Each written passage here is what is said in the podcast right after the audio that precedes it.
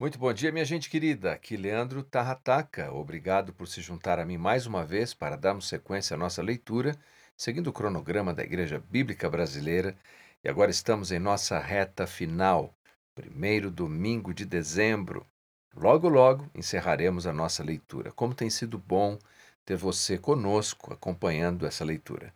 Hoje a nossa leitura se concentra em Isaías, capítulo 56 e capítulo 57.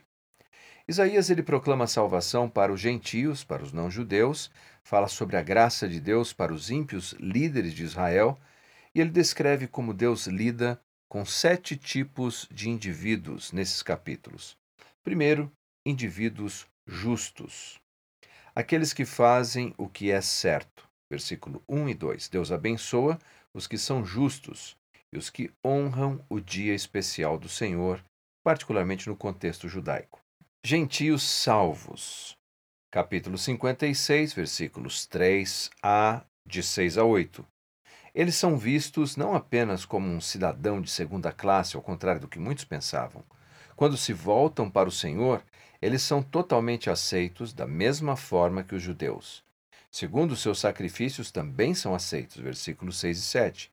Eles experimentam a alegria de Deus no templo de Deus e o seu templo é uma casa de oração para todas as nações, ao contrário do que pensavam alguns religiosos.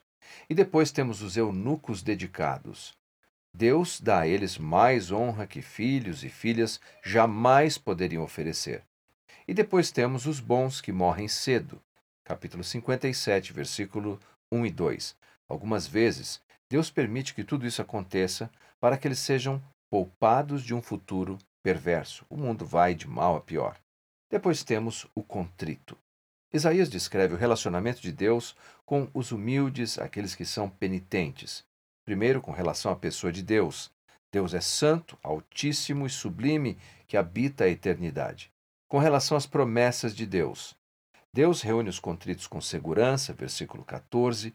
Deus abre o caminho para o seu povo, para que finalmente eles possam retornar do seu cativeiro. Deus, ele reaviva o espírito do seu povo, ele lhes alivia, lhes dá coragem, jamais os acusa por causa dos seus pecados. Ele não briga com eles eternamente. Deus cura, guia e conforta. Versículo 18. E Deus comunica a eles a sua paz. Versículo 19. Ele os cura e eles os louvarão. E ainda temos os indivíduos ímpios, primeiramente os líderes religiosos de Israel. Temos a descrição da transgressão. Eles sofrem de cegueira autogerada, eles não querem ver, não estão alertas quando o perigo se aproxima. Eles são gananciosos e egoístas, seguem os seus próprios caminhos visando ganho pessoal. Eles são, veja você, bêbados, materialistas, versículo 12, compram vinho e se embebedam. O problema sério, versículo 9, por causa do seu pecado, o rebanho de Deus é despedaçado por animais selvagens. E os idólatras de Israel, capítulo 57, versículos de 3 a 13. Ele descreve a sua impiedade. Eles são a prole dos adúlteros, das prostitutas, dos filhos dos pecadores, dos mentirosos. Então temos a descrição da sua adoração, versículos de 5 a 11. Eles amam e adoram deuses de pedra. E a sua esperança, versículos 12 e 13, nada pode salvá-los a não ser confiar em Deus. O Deus que é bondoso e que oferece ainda esperança e graça para os não-judeus e até mesmo para os líderes corruptos de Israel. É nessa graça que confiamos, é nessa bondade que nos agarramos. Vamos orar.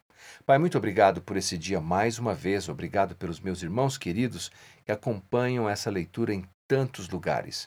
Que o Senhor possa fazer com que os nossos corações sejam um solo fértil e que a tua mensagem produza muito fruto. Em nome de Jesus. Amém.